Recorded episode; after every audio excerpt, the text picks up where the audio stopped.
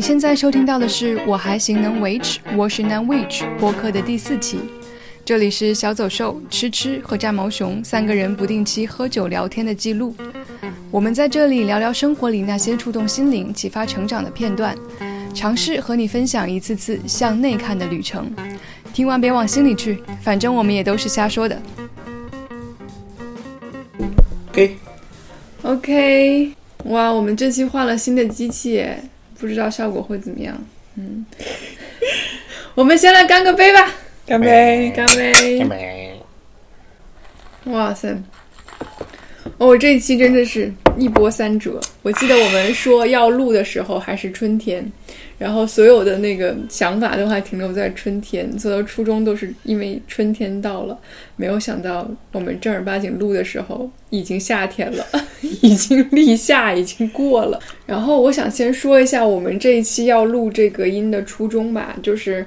嗯，当时的一个想法主要就是感觉到二零二一年的春天到了，然后这个春天其实还是蛮特别的，因为它是疫情过后真正的一个春天。这个疫情它压抑了很多东西一年多，然后大家其实都还是需要一些释放，然后也在这一年里面去沉淀了很多东西。我们是在这个春天，就是特别清晰的一个感觉，就是会有很多东西在。断裂，然后在脱离，还有很多新生的能量，就是一点一点的拱出来，包括我们自己身上，还有我们的朋友身上，都开始发生很多很多很多关于断裂和新生，关于关系的很多清理和变化。所以，我们又一次心头溢满了一肚子想说的话，然后觉得又可以坐下来一起来聊一聊，说一说。所以我们今天想聊的这个主题就是一个关于关系的话题，嗯，关系。非常配合，终于开始录这期，非常配合。哇，这期我真是，嗯，这期其实蛮难聊的，因为我们都不算是什么情场老手啊、情场大师啊、失恋专家呀、恋爱小能手呀这一类的。失恋专家，这个我可以，我可以举个手，我来主动领取这个桂冠。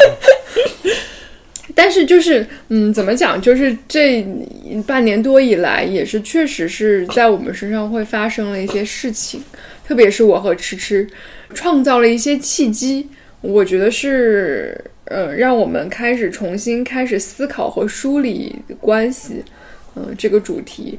然后直到今天，是我觉得，嗯，沉淀到了一定的阶段，是可以有必要来录一期播客，未必讲出什么真理，但是它肯定是一个阶段性的一些沉淀，所以，呃，想跟大家一起分享一下。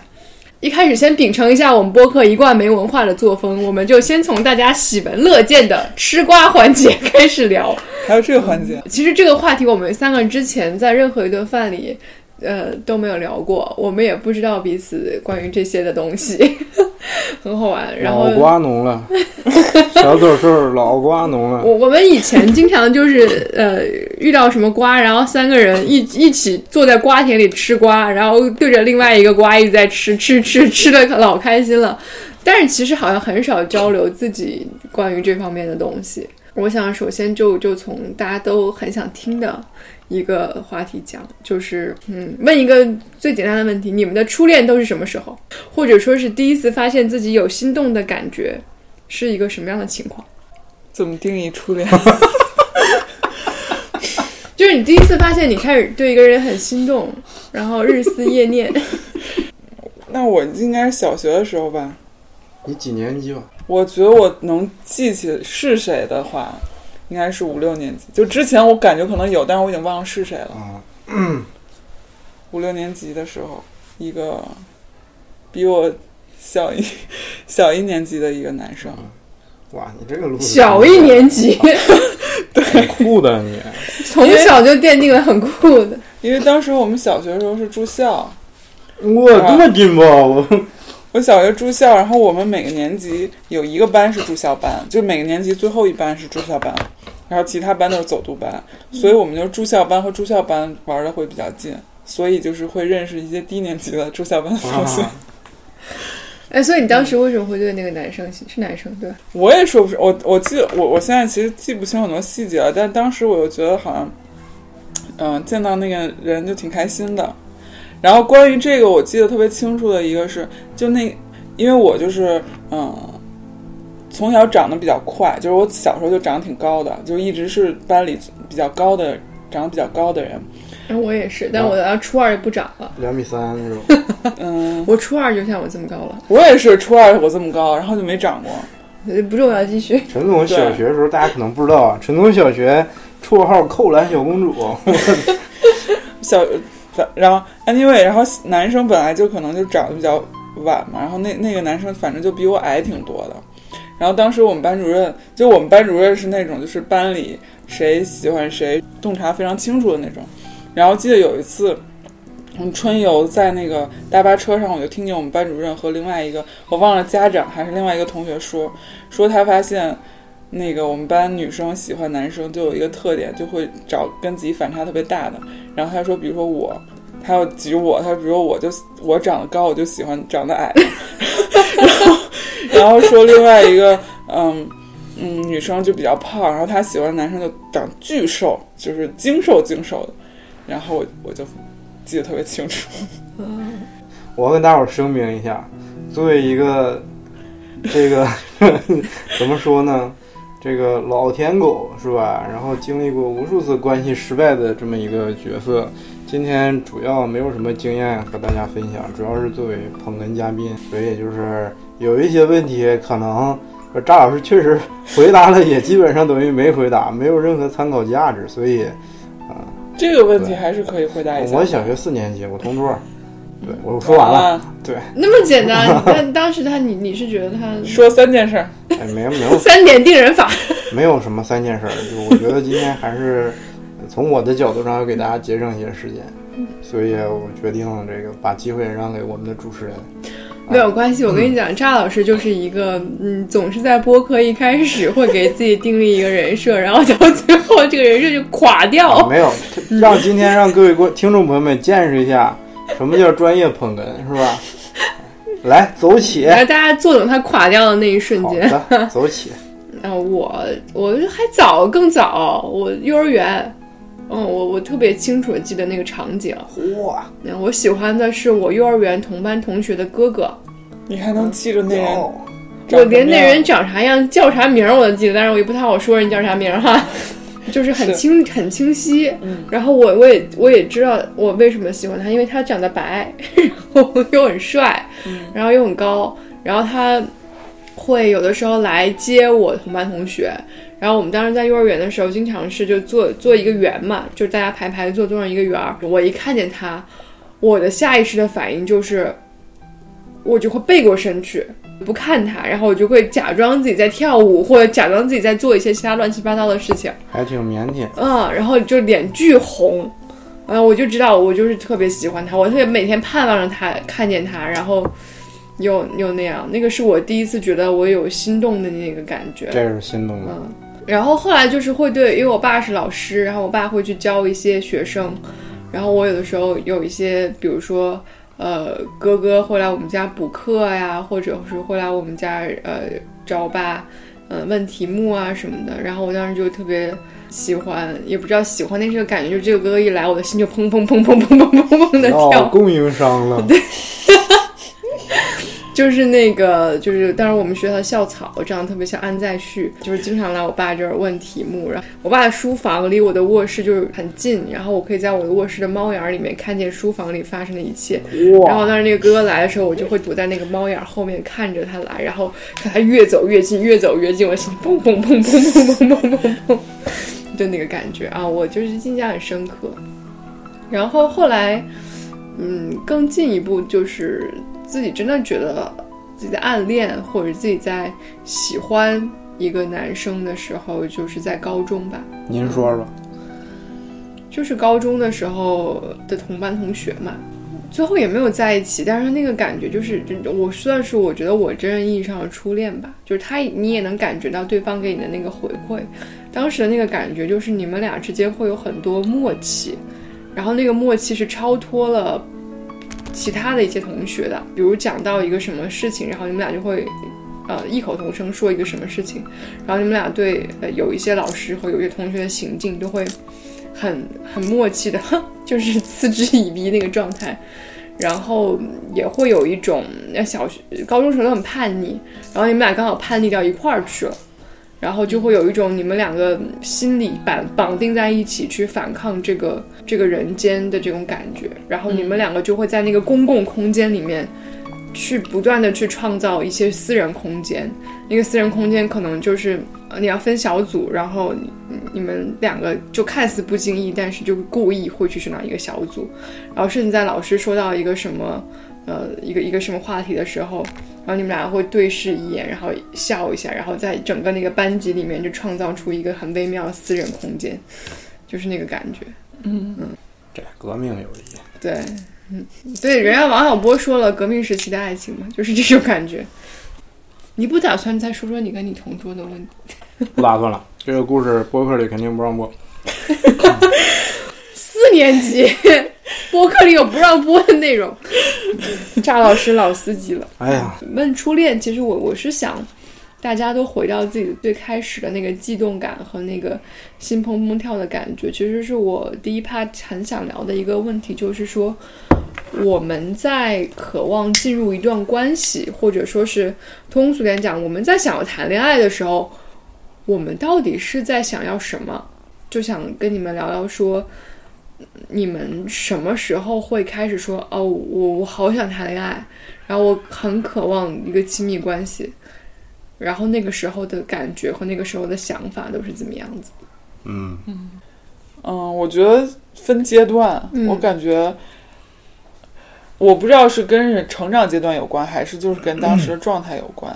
就我有一阵儿，嗯，如果很想进入一段关系，我感觉是我是很想做一些事情能够落地，然后，然后我觉得，呃，两个人有一些事情只有两个人的情况下是可以落地的。嗯比如说我，我是一个就是很注重生活仪式感的人，嗯，确实是。然后我觉得很多那种很重要的仪式是两个人，而且是那种亲密关系里的仪式，是就是可能朋友之间没法完成的，所以在这种时候我就会很渴望有亲密关系，然后并且我就是很很渴望一种被需要的感觉，实话，你你你好烦哦。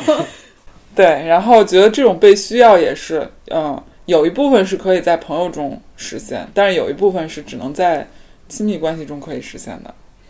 我能明白你的那个感觉。我记得我大学的时候，就是很想谈恋爱的时候，我就是很想要一个场景，就是我特别想坐在我男朋友的单车的车座着后面，手拿一个冰激凌，然后他载着我穿过整个校园，然后吹着那个风，我就是很想要那个画面。是谁不重要，我就是想要。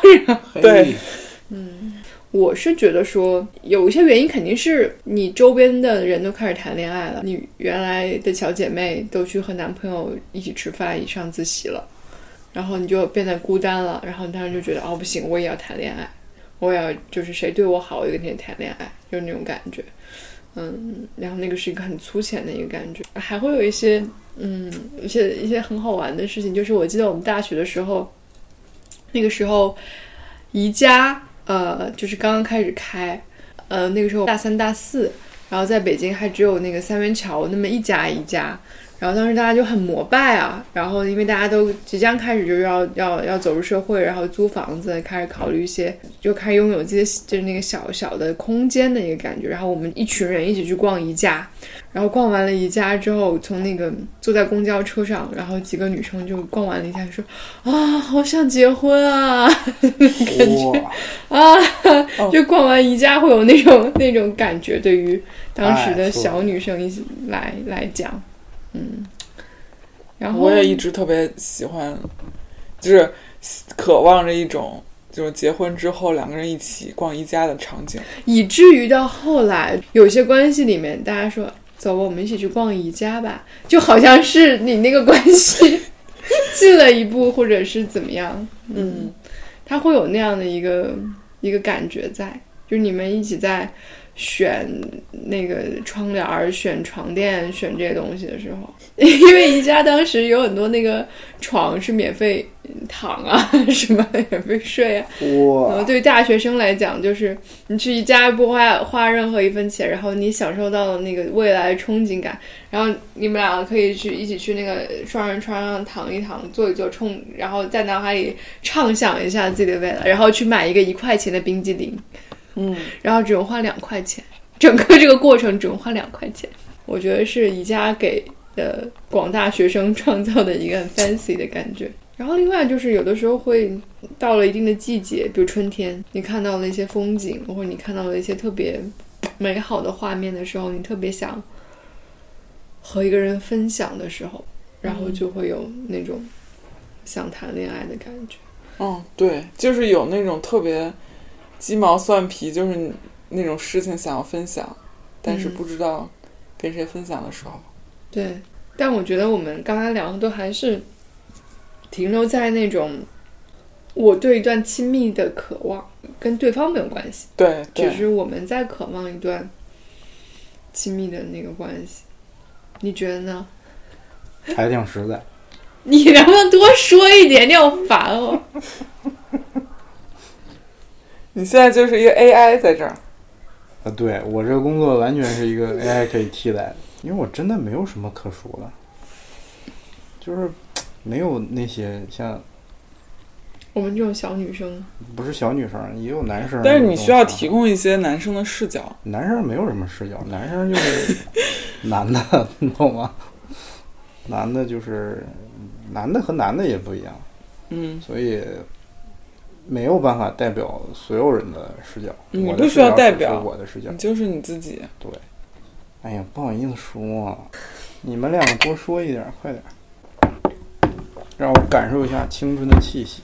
那如果你的电影里、你的故事里需要涉及到情感的部分，你会怎么去？不需要，不是所有故事都是好莱坞的那种故事。你们的关系都是怎么开始和怎么结束的？讲了那么多憧憬，那是落地了，嗯，该落地了。然后就是就是开怎么开始和怎么结束。我先把最最简单的我这趴说了啊，就是，嗯、我我就看那姑娘比较好看，上大学的时候，然后在一起了，然后就发现不太行，然后就就分了。我说完了，谢谢大家。那人姑娘也得觉得你你可以才会跟你在一起。但是关键是因为分开是觉得我觉得不可以了，然后就就分开了。他意思是嗯姑娘觉得他可以，对，然后我觉得我没那个能力，我就我就分开了。那当然了，姑娘人是好人。姑娘，如果你听见了，你就该明白她说的是谁哈。我我好像从来没有被谁追过，我也没有主动。哎，你不要扯啊！哎，就我知道的，就不下一个。反正大部分都是最后自然而然。对，就最后在一起了，都是自然而然，也没有被谁追过，也没有追过谁。然后我觉得都是那种，就是水到渠成吧，或者就是其实两个人之间对彼此是什么感觉，对方应该很清楚。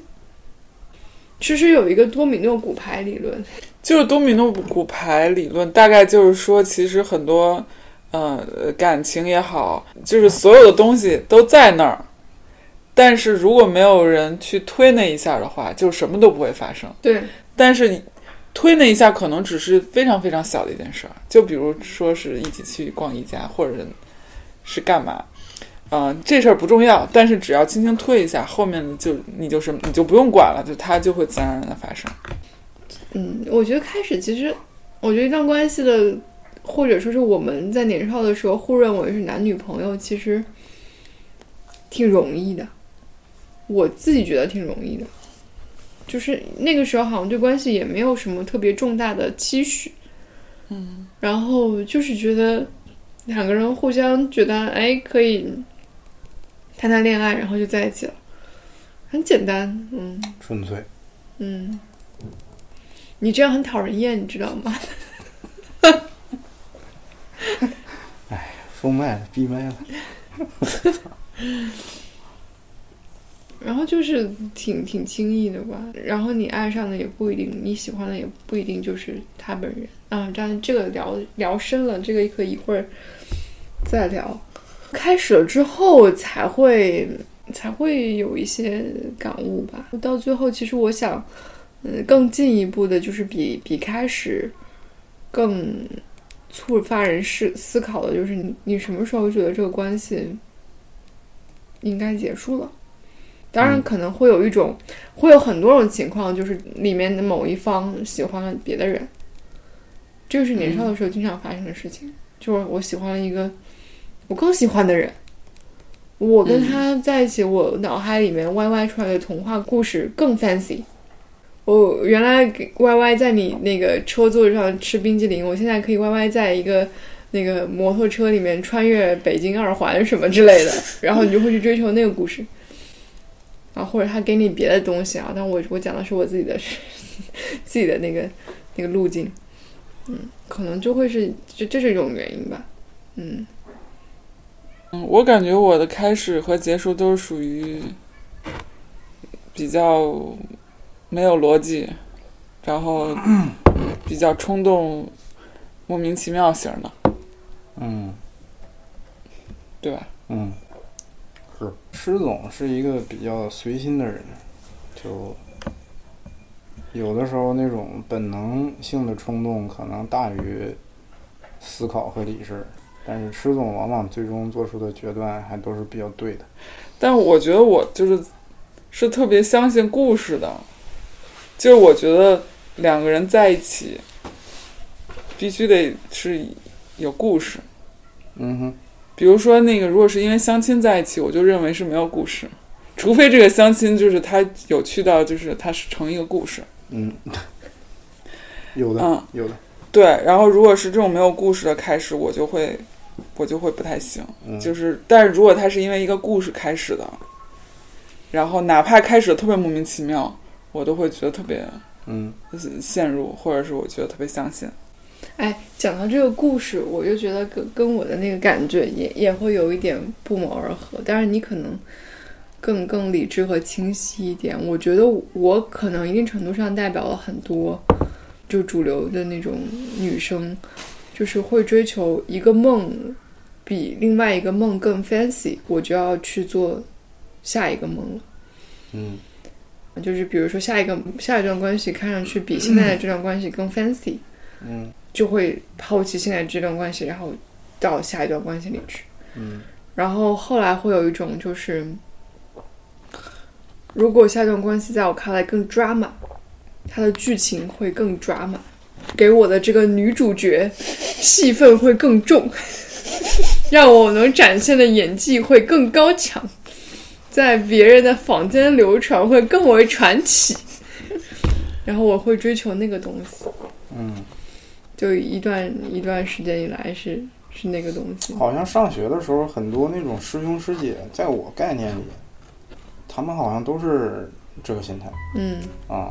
那你一说这个，我确实是，嗯，见识过之前有一些，我看着明明这两个人就不相爱，你知道吗？对嗯这两个人就是在一块儿，就很奇怪，所以就解释了。是吧？就是在演在在演戏，我们在演偶像剧。嗯，这一季播的是小 A 和小 B 的偶像剧，然后欢迎大家观看、点评、留言、点赞，在校内网 留下你们的评论，嗯，就之类的，就是 其实就是这种感觉，甚至就是哦，这这个这个偶下一下一个偶像剧要播的是什么？我一定不会爱你。下一个偶像剧要播的是什么？浪漫甜甜圈哎，我问一句，你们是不是小时候经常看偶像？看的比较少，我看其实不多，嗯那你们怎么都脑子里有这种幻想？就是就是作为一个男生，男生视角啊，嗯，完全不不能想象的。啊，就我吧，你说你你不幻想偶像剧的意思吗？对，就是我也不理解为什么会有人幻想，我觉得这不用看的多，你可能看了一部就会，就觉得特别因为其实每部都差不多。啊，对，我觉得是每个女孩心里都觉得自己是个公主，都有一个公主梦，都有一个女主角梦。因为故事里面都是公主要经历这种情节，所以你们会有这种就大家都会觉得自己是女主角吧，不一定是公主。童话故事跟跟童话故事，跟不一定是那种就是粉红纱的纱裙的那种公主，也可能是那种就骑老虎就开越野车的公主，花木兰的那种东西，也可能。女主角一定要一个很带感的故事情节，你知道吗？哎呀，突然理解为什么我不幻想那些东西。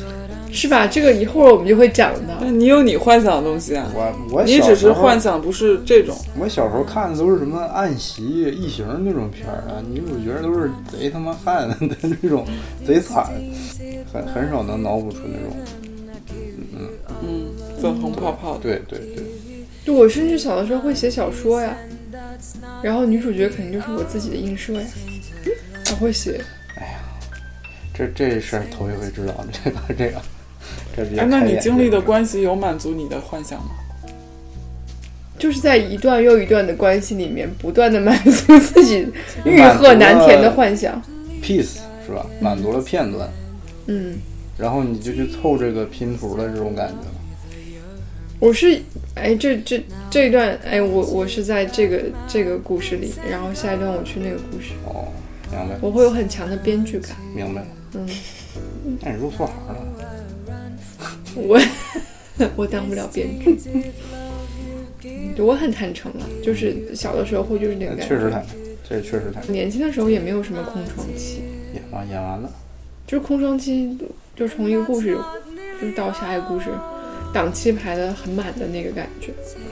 但是有一个很清晰的感觉，就是当一段关系如果要在结束之前，其实。在你们两个说分手的之前，很长一段时间，彼此应该就能预感到那个分手要到来了。就好像男女主角在那个故事里面已经感觉到要去进度条已经拉到了最后，嗯，只是你你年轻，我们年轻的时候都不知道去怎么去更好的去安放那个情绪，更好的去。处理这些事情，然后才会去出现一些，啊，哭崩了呀，抱头痛哭啊，或者是一些更惨烈的，几天不联系啊，自己失恋了，形容枯槁啊，或者是，嗯，就这些情绪，嗯，不错，挺丰富的。哎，但是你现在想想，不都是？跟别人有什么关系呢？不都是你的、你的妄想、你的妄念、你的臆想吗？关电视，关电视。什么叫旱的旱死，涝的涝死，是吧？哎，现场洪灾，我操！哎，但我还是很佩服可以勇敢当面说分手的人，我都不敢。我每次都是传传纸条。不是，就是你滚吧！打电话、发短信，我觉得打电话更更恐怖，因为你看不到对方的表情，你不你不知道就是发生了什么，然后你还得实时在那说。对我，我是我作为一个电话恐惧症患者，我觉得打电话是最恐怖的。我觉得当面说什么都好说，就不光是分手这件事儿，任何事情都是当面。我们在一起吧，只是当面说比较好说。嗯，你讲讲你那个腾讯会议 啊，我们那个前几天讨论了，就是来了一个 case，然后这客户呢不知道用什么分手方式比较好，也不敢当面说，也不敢这个发微信，然后就觉得。就觉得不够坦诚，然后后来我们群策群力，我们给他推荐了腾讯会议这款 APP，就是觉得相比于开会和集体协作工作来讲，它更适于分手。首先，工作流程是这样的：先把你的亲友团找来，或者是你的工作伙伴或者你的朋友，然后把你想要分手的对象同时拉到这个群里，然后大家一起来讨论一件事儿。然后让他有一个亲身的参与感，就觉得他是在一个，啊，就是一个集体角色的一个一个过程中，让他首先没有办法退出，然后在会议最结尾最结尾贴出一个议程，就是关于这两个人分手的问题，然后就让他在众目睽睽之下，这个首先面对这个事实，然后这个主办方呢也会因为有亲友的加入变得理直气壮，所以就是就完全克服了这个不敢面对面说和电话恐惧的这个流程，并且你全程能看见对方的表情和脸，啊，然后通过这个有限的连麦呢，你们也可以进行非常良好的沟通和互动，解决了一些是吧报复社会的这种后顾之忧，所以。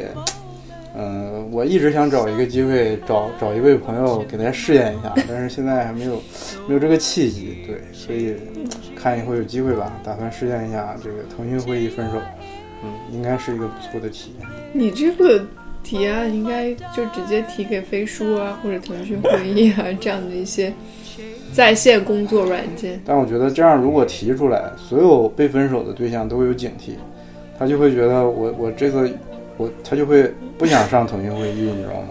就是必须攻其不备，趁他不注意的时候，然后就是 给他提一下分手这个事儿。但这让我想到，就是之前大学不是经常那种当众表白嘛？就是在楼下忍一忍，忍一忍。对，就是摆蜡烛什么，就当众表白，然后就让对方没没有办法拒绝，所以就是分手同理呗，就是当众分手。让对方没有办法拒绝，对，就是原理是一样的，但是只不过从线下变成线上。但我也见过，就是特别刚的，就是我高中同学，男生和女生都是我高中同学。男生打算在女生生日的时候摆蜡烛跟她求婚，我我帮买的蜡烛，然后 拒绝了。女生是打算男生那次来的时候跟他说分手。嗯。哇，双方就在男生。你提前知道吗？我提前不知道，我知道男生要求婚，但我不知道女生要分手。哇，男生摆好了蜡烛，女生下来了，女生说：“啊，我们分手吧。”哇，太刺激了吧！我想在现场。你在现场吗？我不在。后来我们很多年以后，然后又一起喝酒，男女主角都在，然后重新回忆了这个场面的时候，都觉得。心疼那些蜡烛，还是你买的？对，我还记得我是在哪儿买的。人间尽是些自找的悲伤故事。哎，嗯，但我觉得现在就是，现在回头看，哎，就这些东西其实都是你自己跟自己的关系。分手也是，就在一起也是。在一起是满足满足，那个时候的感觉就是在一起时候也是满足你内心自对自己的一些情节的 Y Y 和设定，然后你到分手的时候其实也是啊，降皮，对吧？嗯。所以，当我最后一次分手的时候，我特别顿悟了一件事情，就是。就是分手，分手不是在和对方分，是在和你自己分，和那个状态下的你自己告别，和那个状态下的里面的你自己断裂，嗯，然后去和那个旧的自己分开，嗯，这个是，嗯，分手的一个过程。哎呀，好悲伤！先喝一个。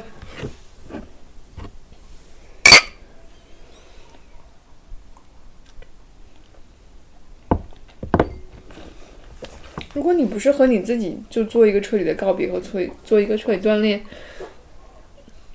你跟那个状态，你还没有脱离到那个状，还没有脱离掉那个状态，其实你跟谁说拜拜，或者是说什么，都是。无意义的，你分不掉的。你把自己从那个状态里面跃出来吧。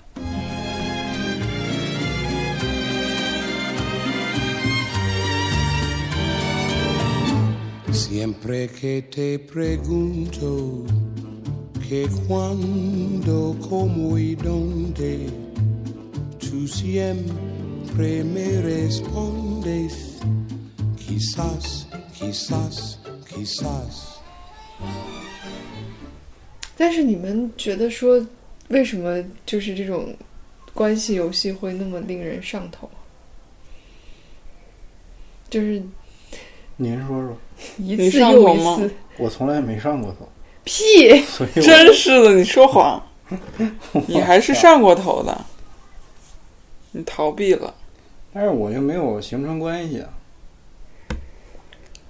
但这也是一种关系啊。对，这是单，这是舔狗，知道吗？舔狗是单向的，那也不能称之为一段关系。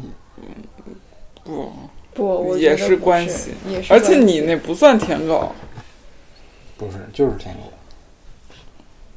你那样都算舔狗了。你不如说说让大家来判断一下你是不是个舔狗。不是，我就是一个舔狗，就是 咋说呢？我不对关系上头，对人上头。嗯，就哎那你为什么人上头？但你并不是因为渴望跟他有有关系而上头，对我就对这个人上头。那当嗯，当时他让你上头的原因是？也没啥，就是觉得自己有存在感，仅此而已。那还是关系啊。不是啊，我们没有形成什么男女朋友关系或者什么什么关系。对，但这不就是但是啊问题是这样，问题是为什么你能跟这个人形成关系，你不能跟那个人形成关系，对吧？你如果说我舔，我为什么舔你？我为什么不舔他？那你觉得这？不就是是因为人的问题吗？那你觉得是为什么？不是因为什么，就是我能从他身上看到我，并且这个人在我心里分量足够，就就我就我就我就我就去舔。嗯你能在他身上看见你，你是怎么看见的？就很简单，就比如说你跟人说话，人家不正眼看你，然后你跟他说话，他正眼看你了，我就可以因为这一件事儿爱上这个人，就仅此而已，就仅此而已。他可能并不特别，他可能并没怎么，但他就嗯就就这么非常简单的一件事儿，我就觉得我自己被在乎了。那这就不舔狗了呀。那舔舔狗是对方就不正眼看你才叫舔狗。关键是他对谁都正眼看呀、舔狗不是你总结的吗？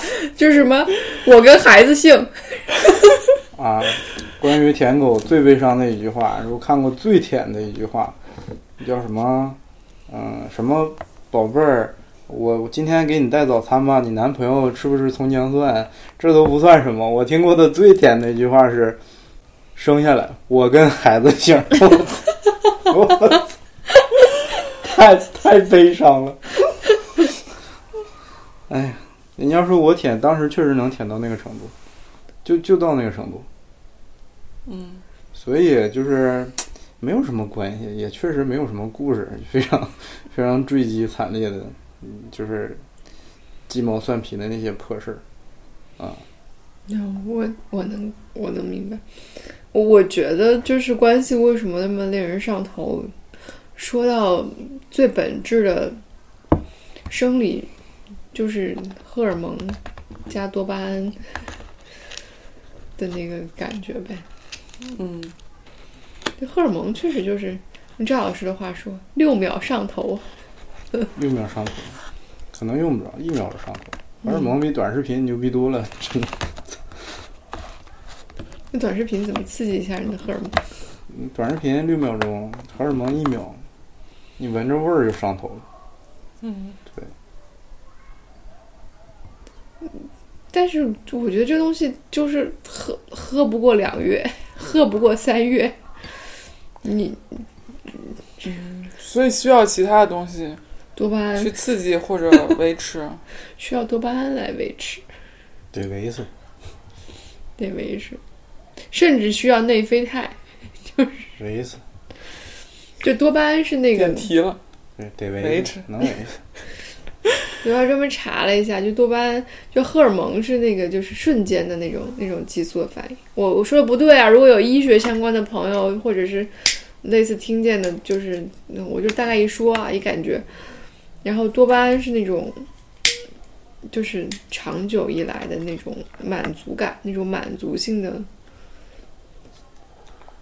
提供性的那种东西，然后内啡肽是那种有点儿有点像 SM，就是你经受了痛苦，然后你在那个痛苦里面感觉到爽，然后是分泌内啡肽，有点像你运动之后的那种爽感。嗯反正这这这这三种激素在爱情里面是都有的，它会分别作用作用在你的不同阶段。对。然后你刚才讲的那个那个状态，我我捕捉到了三个字，就是存在感。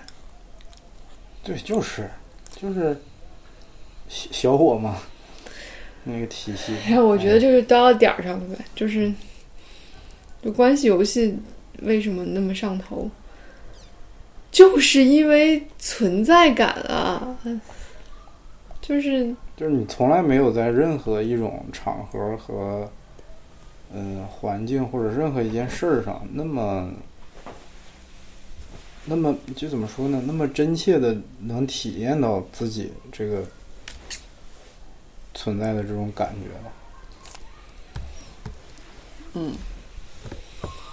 我觉得是因为在那个关系里面，特别是亲亲密关系，它其实是你在向外看，在外部社会找自己的映射，你能看到最有存在感的一个方式，嗯，就是爱情，嗯。就是谈恋爱，就是关系，就是亲密关系。嗯，恋爱就是一个大型的小我情绪游乐园。嗯，然后你能体在那个游乐园里面体会到人间最大密度的那种开心、失落、痛苦，哎，种种种种种的，就是一个啊、你去做一个云啊，一会儿又云霄飞车啦，一会儿又激流勇进啦，一会儿又钻鬼屋啦，一会儿又就各种各样的，一会儿又发糖啦，一会儿花车巡游啦，一会儿那个。米老鼠过来给你抱抱啦，然后夜晚又开始那个烟花表演啦，就那个感觉，就人真的就是时不时都要去一趟欢乐谷，然后你呢？环球影城。对对对，迪士尼。要开了，得找刺激嘛，然后那个情节越越狗血，你就会越上头，就跟我刚才说的那个不同的电视连续剧是一个道理。确实，越狗血人越爱看。就是还是故事嘛，故事里的各种你觉。得呢？因为我觉得就是在亲密关系里，自己肯定是主角嘛，就是在其他任何事情上都不一定。为什么我没有体会过这种主角感？你体会过，只是男二号，你明明体女神是主角，但是你在那个关系里，你是另一个关系里，你是体会过主角的，但是你可能就舔舔狗的世界你们不懂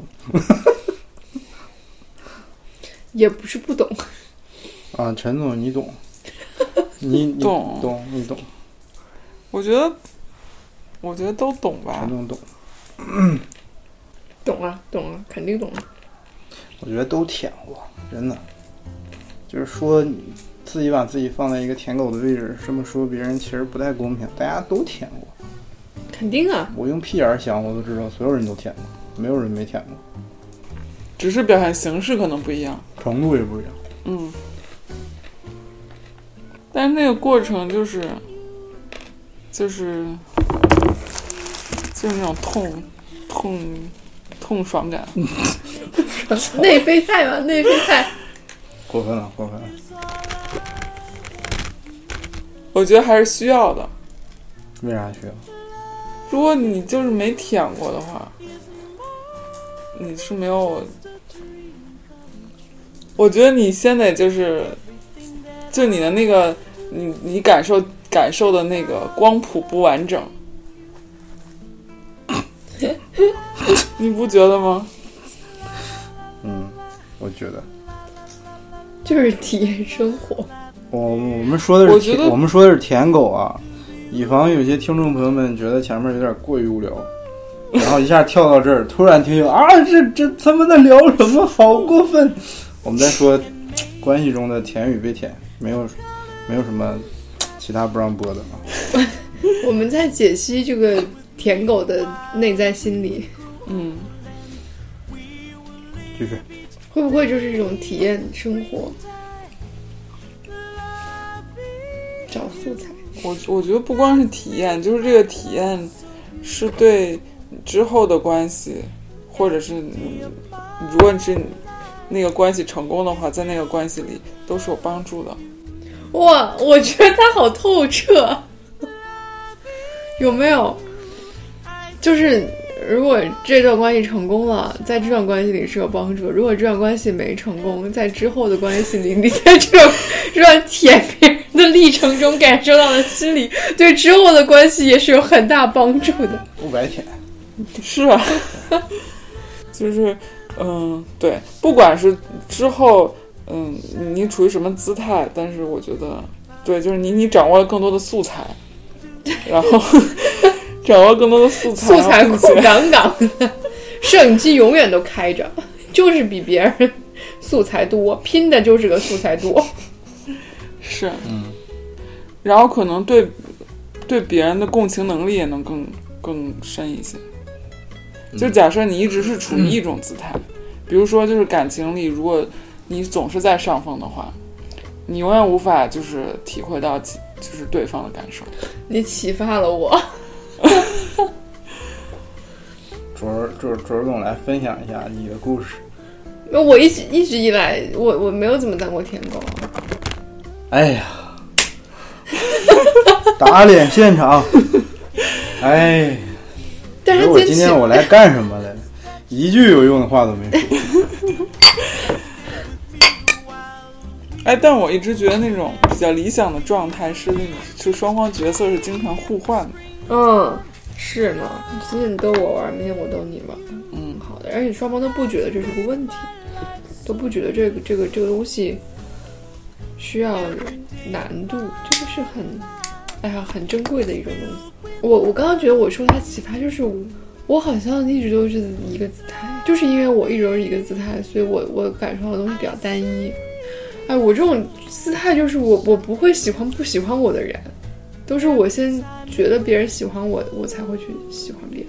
那如果你发现你喜欢的人不我喜欢我，觉得一个人一个舔狗的诞生，也是从另一个人的反馈中诞生的，不然不然应该不会有，就是舔狗不会孵化出来。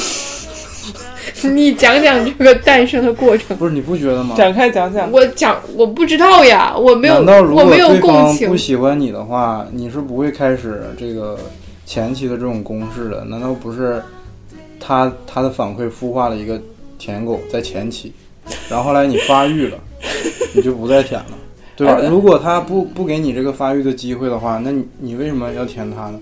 所有的舔狗最开始肯定也不过也也肯定不是单一的，你是女生我就要舔，不可能。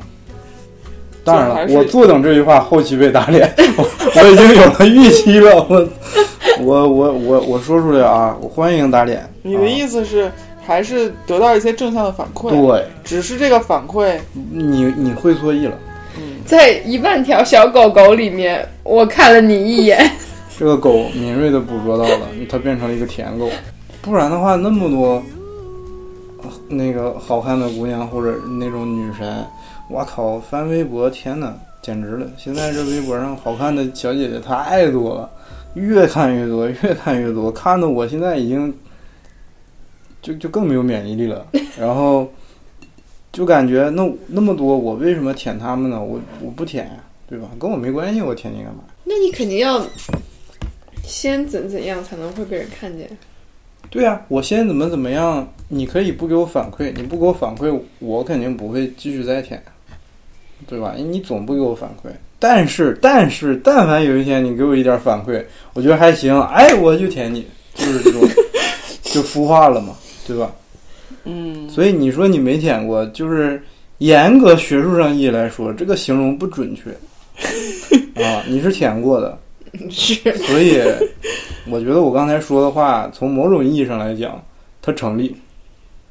每个人都当过舔狗，对，只不过就是后来舔狗会长大，是吗？只是你可能最后都成功了。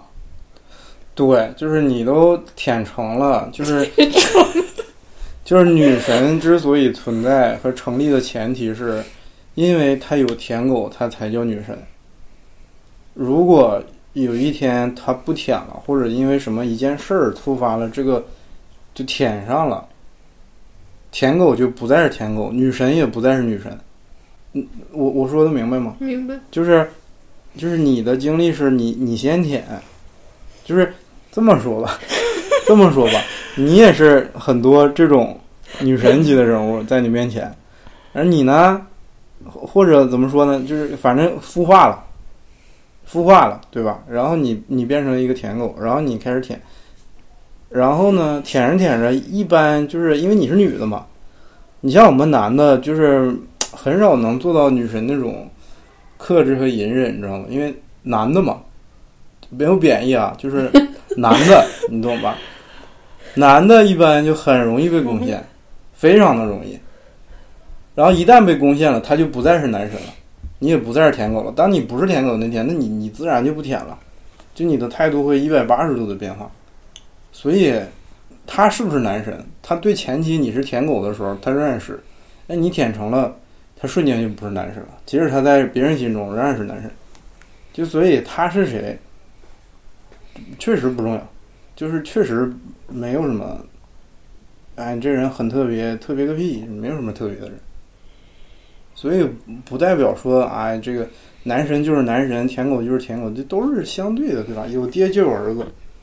他他是他是爹吗？他在社会上他是爹吗？因为他有你，他才是爹。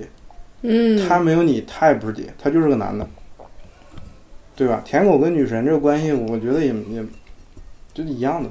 舔狗男神，舔狗女神都是一样的，都是成对儿的，就是这种。他而且他是你男神，他不一定是我男神，对吧？他也不一定是吃式的男人。就，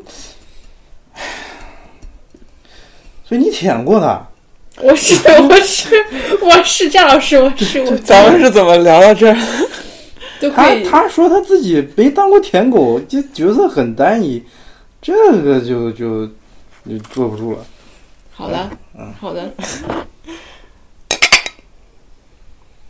所以你你你的体验还是很丰富的，你可以很丰富，很丰你可以。在一段关系里体验舔狗和女神的双重角色，就这个是不太有人经常能做到的，但是你基本上每段关系都能做到。所以从这种意义上来讲，你的体验的丰富程度是要远远超越其他同同龄人的。那我可能也天然屏蔽了一些舔啊舔，然后关于张张力不会发生变化，然后就自然被我放弃了呢，对吧？啊？什么？就我肯定也会体验那种，比如说我舔两口，舔两口什么玩意儿？就我我一开始是舔狗，但是呃对方没有什么感觉，然后我自动就放弃了这种。你觉得没有发生过这种情况吗？发生过啊？对呀、就是人家没给你机会孵化嘛。对，舔狗都是个蛋，每个人心中都都有一条舔狗，就看什么每人给你每个人心中都有一只舔狗，赵老师名言。有一条舔狗，就看人们给你给不给你这个机会，个宝贝，对吧？没事摸摸自己心中那只舔狗，那就是你的青春。哎，我不行了，我为什么会从这，我们为什么会从这个话题，然后舔狗，然后怎么？我多好玩啊！我最喜欢的两个梗夏老师终于就是舔狗、开始说了，舔狗、舔狗梗和老王梗是我最喜欢的两个话题，太逗了。哎，我都不知道该接什么。现在你是权威了，你你想，我已经把把你的权威在听众朋友这儿已经完全竖起来，你说什么都都都是 我什么权威？我我就是觉得，哎无论是舔狗也好，还是女神男神也好，就是啊，我有的时候会觉得，人要去体验这个感情，是要去经历这些故事，你就是要去。经历那些燃烧啊、心碎呀、大起大落呀、起起伏伏啊的这些人生体验，然后你是一一定要会在这些体验里面获得很多东西的。嗯，就它无论是凝结成一一个艺术品也好，还是凝结成一个什么东西也好，它肯定就是就是艺术家就是那种，就我我去体，我是在最最痛苦、感情最炽烈和最痛苦的时候，往往是我艺术创作最喷薄的时候。嗯，作家也是一样的，就是所以最痛苦的时候是最高产的时候。对，就一定要在你最痛苦和最开心的时候留下些什么。你是写个文章，你画幅画，还是所以好多音乐人结婚之后写的歌就不行了。对原文人，尤其是，对我有的时候也会凭这个来判断，说一个人还能写出牛逼的作品，就说明他还在渡劫。就，那你们觉得就是怎么讲一段高质量一点的关系？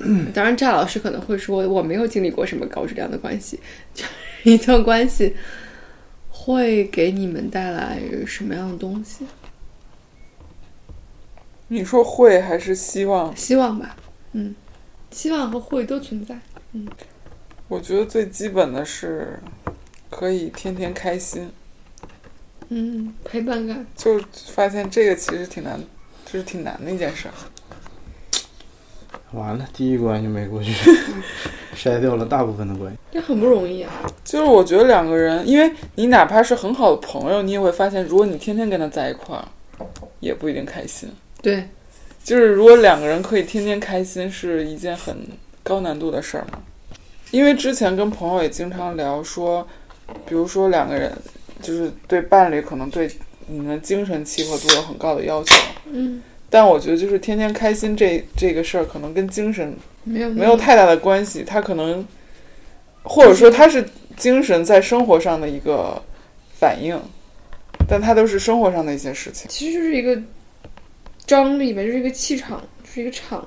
对，当然我觉得很多时候也不能把这个依赖到另一个人身上，就是这个开心这件事，可能还是最终是自己决定的，只是他可能是一个辅助条件，呃，不不是条件，对，辅助辅助，或者是它是环境中的一部分，嗯，至少它不能是一个阻碍。嗯，嗯嗯，对对对，至少不能是一个阻碍。好难啊。是挺难，但是我觉得这个可能是我目前比较追求的事情，就比起精神契合度来讲，嗯就是我觉得关系，什么叫亲密？就当然确实讲那个快乐，两个人在一起快乐，两个人开心，两个人一起吃一个西瓜，会觉得西瓜好甜啊的那个感觉是，我也很希望追求。然后我会觉得亲密关系里面还有一个层次就是，你们可以分享彼此的脆弱。嗯，嗯，就是很脆弱的那一面吧，或者是很脆弱的那些时刻。这可能是比较开心更重要的。我突然想到，我最近不是参加那读书会嘛，嗯然后那读书会里，其中特别重要的一点，在反复强调，就是参加这个读书会，大家在彼此非常坦诚的分享自己的脆弱。然后当时就是提到这一点的时候，我一下就被击中了。其实我觉得亲密关系里面也必须包含这个东西，你们那种感觉会让我觉得更亲密吧。嗯，我觉得这个可能是比较刀到点上。很难得吧，就是你要遇到一个人，你愿意跟他那么，其实是你愿意把自己交出去，你愿意卸下很多盔甲。对，但是感觉真的特别难。就其中一点是你首先就他得是一个能接住的人，嗯就首先就是反正我观察吧，虽然自己没怎么经历过，就是我观察是很多人接，但他不给，就是他他他单接，你知道吗？然后他不给，你你一说他为什么不给他，他就我就那性格，我就不愿意给。然后吧，就是造成了一方非常爽，暂时非常爽，但是长久下去这也不是个办法，因为毕竟对方也是人。还有一种是，他不接，他光给，我觉得这太难了。首先你自己得做到你能接又能给，但是你想想你自己，我们自己又什么时候能做到那种真的你问心无愧的，就是我没给你装逼，我就是能接，或者我不装逼的，我就是纯能给，我我敢把自己扔出去。我反思我自己，我很少能做到。做不到。对我基本上没有能做到这个的时候，但是当然了，一你你既然说到这儿啊，一旦做到，那我觉得我靠，你不要再奢求别的了，就没什么别的需要奢求了，就这点能做到就简直了有点灵魂伴侣的那味儿了哈。啊，那就太绝了，简直！这末法时代还哪有那种人？末法时代。我有一次看哪个电影的颁奖礼，看那个安妮斯顿和布拉德皮特。嗯，那次好像是布拉德皮特，就他们俩离婚很多年，然后中间有很多狗血的事情。布拉德皮特好像得了一个什么奖吧，安妮斯顿在场，镜头切到安妮斯顿，然后安妮斯顿给他的那个眼光里的那个祝福，在后台又又相遇，然后爱丽丝顿拥抱他。反正我看那一幕我是很有共情。看完了这个之后，我在微博上写我说，我说两个人相遇的时候。那个时候啊，大家都觉得他们两个是金童玉女，肯定就是天雷勾地火，然后碰撞出火花，然后彼此都进入彼此的心里面，他去释放出那个爱意，然后两个人都觉得，因为对方的存在，彼此延展出了彼此的那个生命，那当然是很好很好很好很好的事情。如果说这个火花经常在，经常还能维系，碰撞出一些新的火花。那当然就是就是大家所谓的神仙眷侣，但是如果有一天就是这个东西没有办法长存，或者就像焰火一样，它就是很绚烂，它也会很快熄灭，它会慢慢的淡去，它可能就淡到了平常的日子里，然后一点点点消散掉，你们自然而然的也就要去散掉，也去散一散。也是很好的事情。你说到这儿，我突然有一个感觉啊，这话也不知道该不该说。就是像你描述的这种关系，如果人都能做到，就是一对关系，如果能就是都是这样的话，你是一个中国人，你能做到这一点，你的心理要比那些美国人可能要强大十倍以上。那肯定。因为我我我我这个不知道怎么说，就总觉得就是你在中国要很纯粹的就就是付出这些敢给又敢收，尤其是敢给这件事儿啊，你要付出的代价和隐患要比在国外高太多，风险太大。所以就是为什么，嗯，哎，说多了，不不说不说。我觉得可以说呀，就是我们。你肯定在不同的社会体制之下，你经历的那个东西就是不一样的。所以，就是如果我们是一个和就是他们那些人同等精神频率或者强度的人，我们表现出来可能不像他们那样。他们那种展示是一种非常直白的、很直观的，让你哦一眼看到，你很羡慕。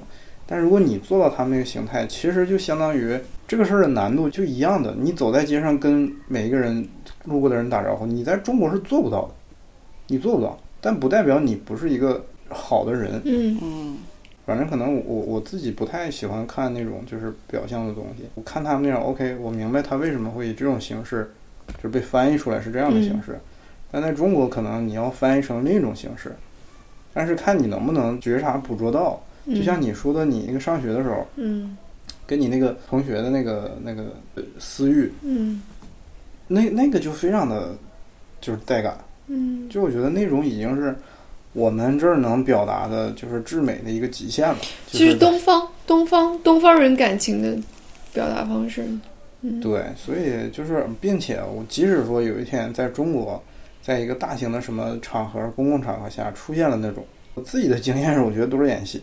嗯，就是中国人表达方式绝对不可能是那样的，都是演戏，并且后面就有巨大的利益驱动。对。所以，就即使我看到了，我也不会觉得他们好像哎是真的。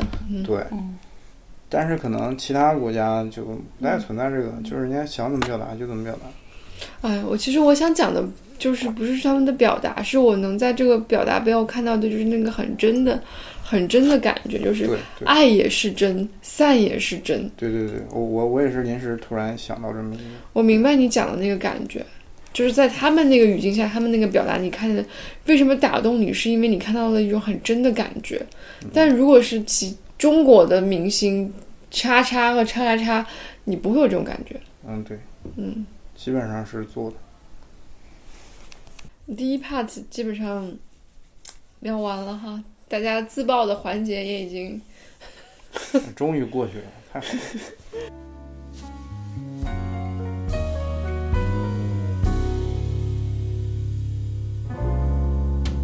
今夜还吹着风，想起你好温柔，有你的日子分外的轻松，也不是无影踪，只是想你太浓，怎么会无时无刻把你梦？爱的路上有你，我并不寂寞。你对我那么的好，这次真的不同。也许我应该好好把你拥